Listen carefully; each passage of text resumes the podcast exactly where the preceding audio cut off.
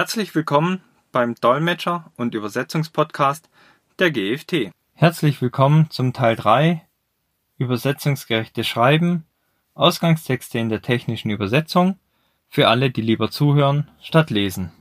Weitere Beispiele aus der Praxis Informationsdichte überarbeiten. Bei technischen Texten zu Betriebsanleitungen stellt sich für Übersetzer häufig die Frage, ob es all die darin enthaltene Informationen überhaupt braucht. Falls ja, dann muss der technische Redakteur bei der Erstellung dieser Dokumente dementsprechend handwerklich vorgehen. Wie es nicht geht, zeigt folgendes Beispiel, das vermutlich jedem technischen Übersetzer die Schweißperlen auf die Stirn treibt.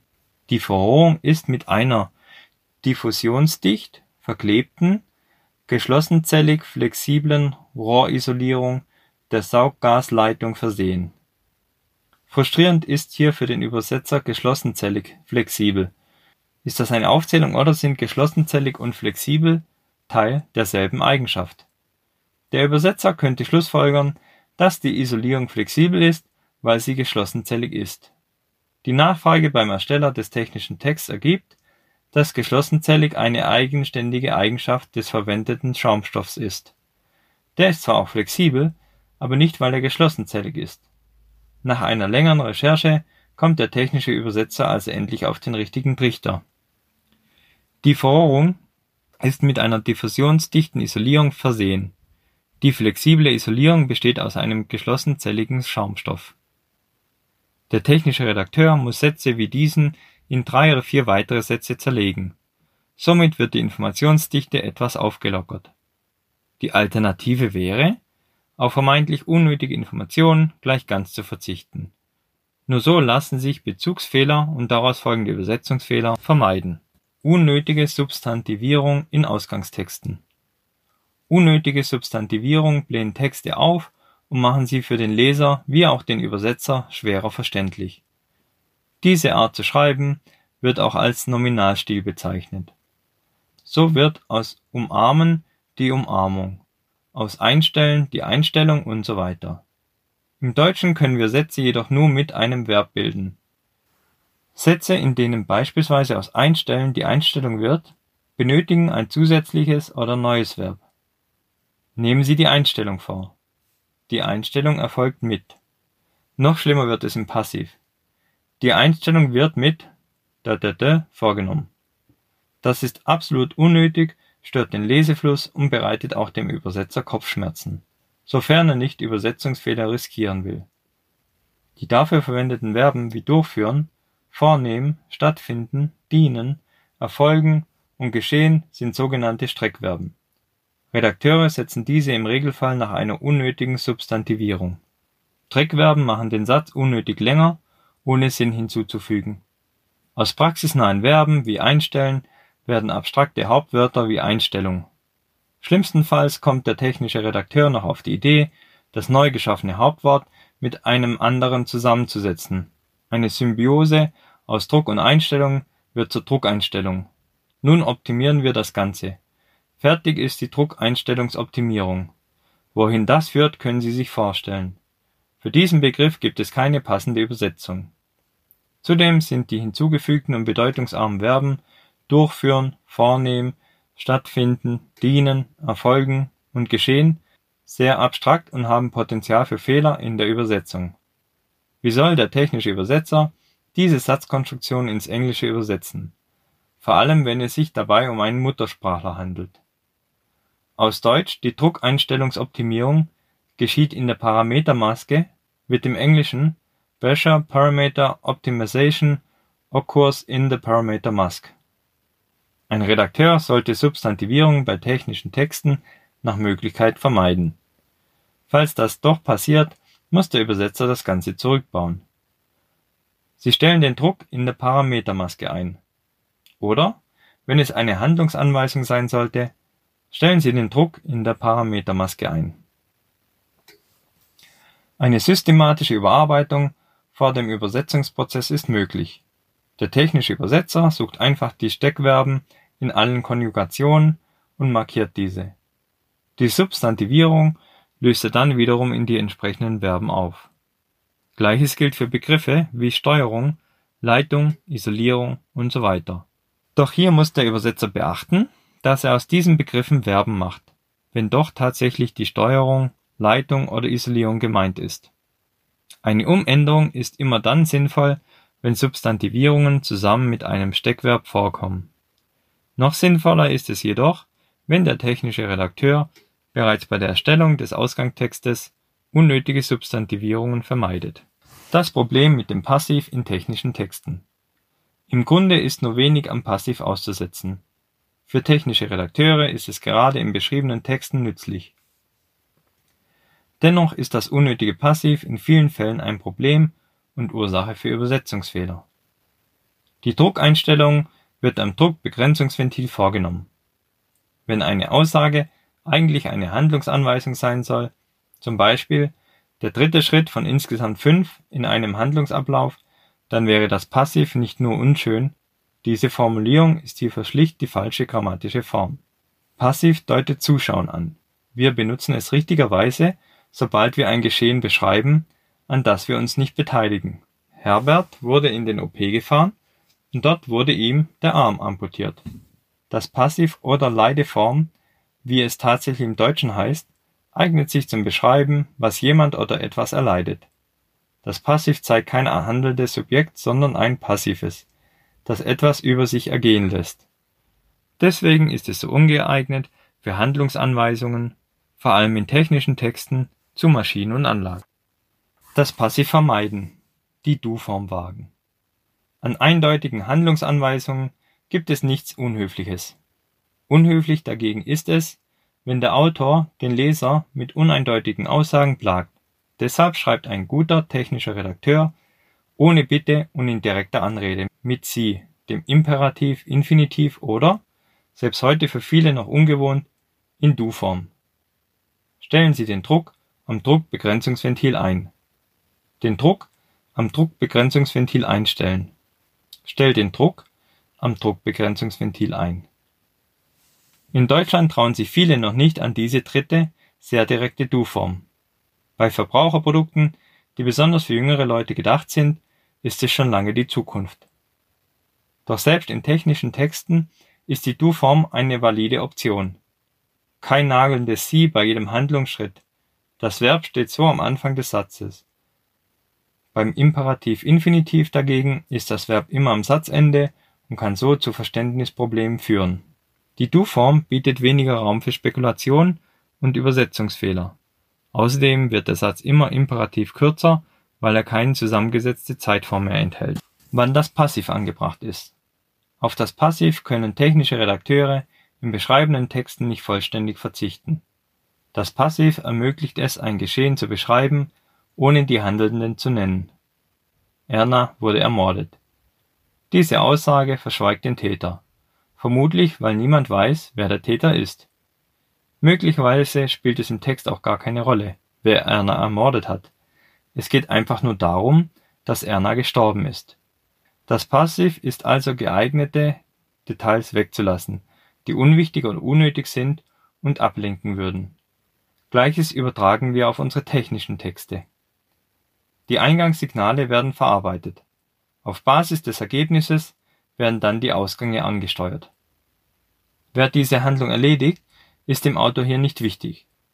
Deswegen lässt er diese Information einfach weg. Die Anwendung des Passiv erweist sich hier als nützlich. Das ist eine Möglichkeit, die Aufmerksamkeit des Lesers zu steuern. Die Signalverarbeitung wird vom Mikroprozessor vorgenommen. Das ist ein klassisches Negativbeispiel aus einem technischen Text. Schritt für Schritt kann ein ausgebildeter technischer Redakteur ihn übersetzungsgerecht umgestalten Dabei fängt er mit der Substantivierung an. Die Signale werden vom Mikroprozessor verarbeitet.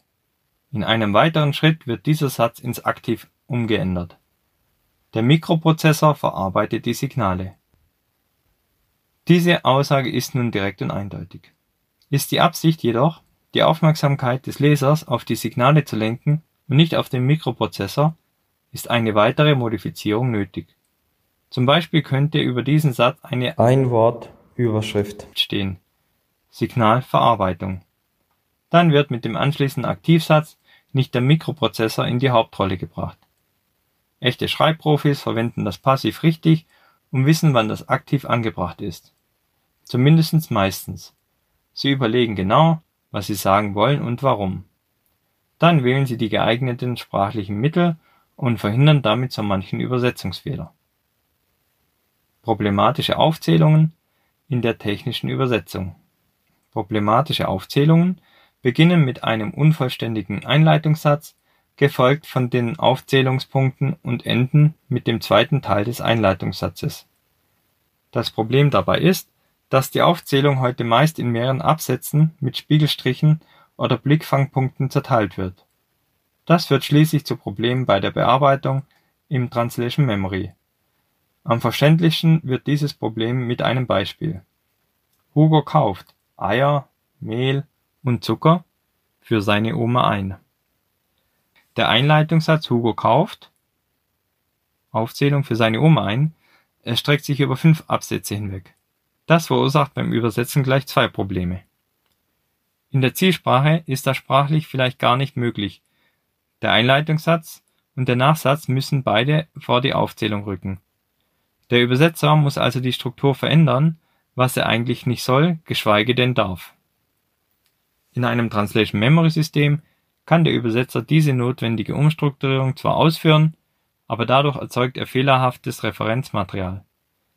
Wenn er den Einleitungs- und Nachsatz zusammenfügt, enthält die zielsprachliche Einheit, ein sogenanntes Segment, inhaltlich etwas anderes als das ausgangssprachliche.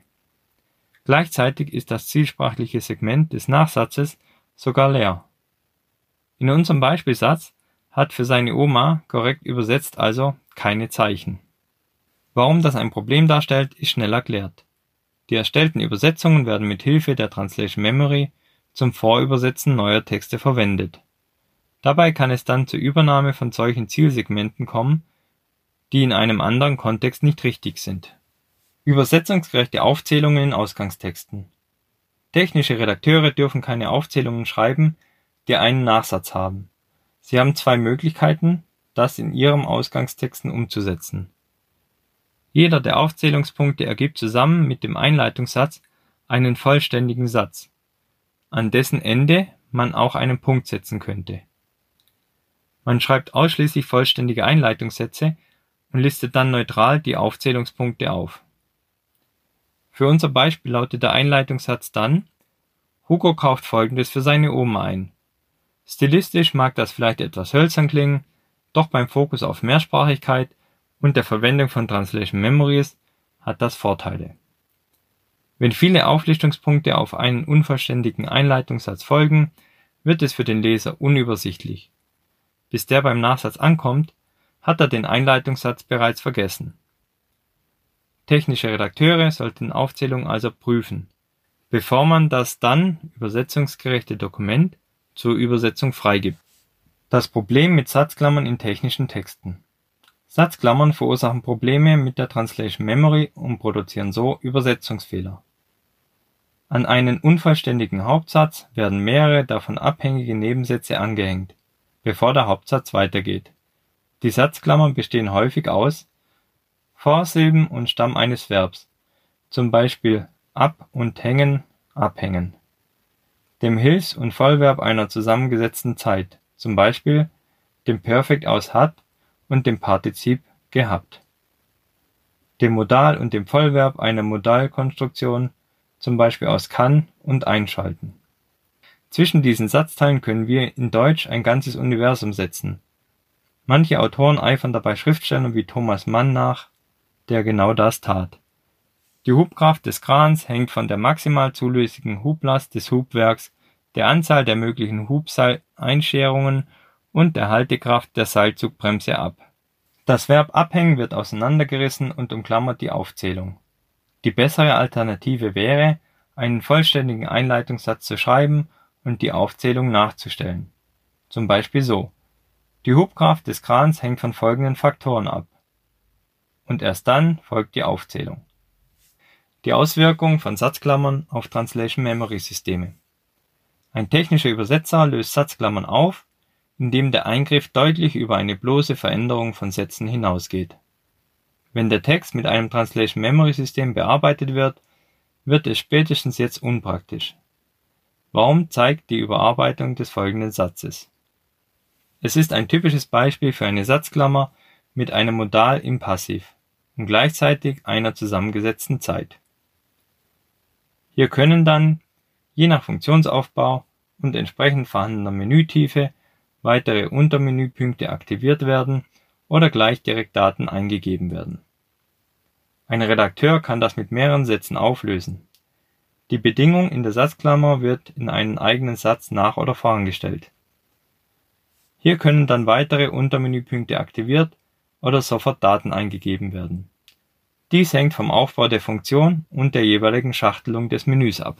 Das ist für die Arbeit mit Translation-Memory-Systemen allerdings unzulässig, denn es entstehen Unterschiede im Inhalt von Ausgangs- und Zielsegment. Diese führen letztendlich zu Übersetzungsfehlern, welche sich mit der Zeit sogar immer mehr anhäufen würden. Die Übersetzer sind teilweise also auf die technischen Redakteure angewiesen. Diese müssen ihre Ausgangstexte übersetzungsgerecht überarbeiten, bevor sie diese an den zuständigen Übersetzer übermitteln. Textstruktur und Textaufbau für technische Übersetzungen Nimmt der Übersetzer grundlegende Eingriffe in die Textstruktur vor, dann sprechen wir von einer sinngemäßen Übertragung. Dabei kann der Übersetzer Sätze aufteilen oder zusammenfügen und sogar die Reihenfolge von Informationen ändern. Bei einer Übertragung in eine Zielsprache ist der Einsatz von Translation Memory dann allerdings nur wenig sinnvoll oder sogar nicht möglich. Ganze Absätze müssten als Segmente betrachtet werden. Ein mangelhafter Textaufbau, der große Schwierigkeiten in der Besetzung nach sich zieht, resultieren aus zu viele Details auf einmal, das heißt, die Aussage wird zu komplex. Unchronologische Beschreibung, die Reihenfolge im Text gibt nicht die Reihenfolge der tatsächlichen Handlungen wieder. Mangelnde Logik, bei der die Reihenfolge der Gedanken didaktisch nicht optimal ist. Folgende Beispiele stammen aus der Serviceanleitung für ein Beatmungsgerät. Um die Temperatur und die O2-Konzentration im Elektronikteil der Pneumatik im Fehlerfall zu begrenzen, befindet sich an der Frontplatte des Geräts ein Lüfter, der von der Elektronik überwacht. Es handelt sich um einen beschreibenden Text und keine Handlungsanweisung. In diesem Satz sind allerdings verschiedene Aspekte ineinander verworben, die besser nacheinander dargestellt werden. Der Autor beginnt mit dem Zweck, den der Lüfter hat, sagt uns, wo er sich befindet und dass die Elektronik ihn überwacht. Das sind im Grunde drei Aussagen in einer: Merkmal, Funktion und dessen Zweck in einem Satz. Es ist zu viel, um es eindeutig zu verstehen und zu übersetzen. Um einen nach dem anderen zu beschreiben, gibt es mehrere Möglichkeiten der Redakteur könnte mit dem Aufbau beginnen, dann die Funktion beschreiben und zuletzt den Zweck. Der überarbeitete Text sehe dann so aus. An der Frontplatte des Geräts befindet sich ein Lüfter, der von der Elektronik überwacht wird. Wenn ein Fehler auftritt, begrenzt der Lüfter die Temperatur und die O2-Konzentration im Elektronikteil der Pneumatik.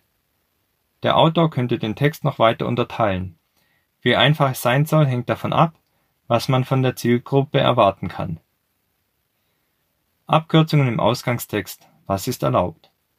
Viele Abkürzungen in Betriebsanleitungen, Handbüchern und technischen Texten sind gängig, zum Beispiel beispielsweise unter anderem, manche jedoch nicht eindeutig genug und andere wiederum unnötig oder Zeugnis eines schlechten Schreibstils. Im letzten Fall sind die demaskierend für die Qualifikation des Autors und schlecht für die Übersetzung selbst. Das heißt nicht, dass alle Abkürzungen etwas Schlechtes sind. Kein Autor würde auf die Idee kommen, WLAN oder USB auszuschreiben.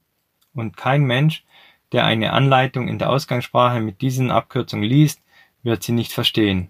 Wir müssen also unterscheiden. Eingeführte und allgemeinsprachliche Abkürzungen sind in Ordnung. Eingeführte technische sowie branchenübliche Abkürzungen sind okay. Selbst erfundene firmeninterne Abkürzungen gehören zum Firmenjargon. Sie gilt es zu vermeiden. Problematische Abkürzungen für die Übersetzung Beispiele für besonders sinnfreie Abkürzungen sind BZW bzw. oder eventuell. Sie sprechen für Ungenauigkeit und Mehrdeutigkeit im Text und bringen im Zweifelsfall Missverständnisse mit sich. Dabei sind sie nicht nur ein Indiz für einen schlechten Schreibstil, sondern zeugen auch von der möglichen Fachfremde des Autors Auf diese Abkürzungen wird beim übersetzungsgerechten Schreiben gänzlich verzichtet, auch wenn diese eher weniger problematisch für den Übersetzer sind.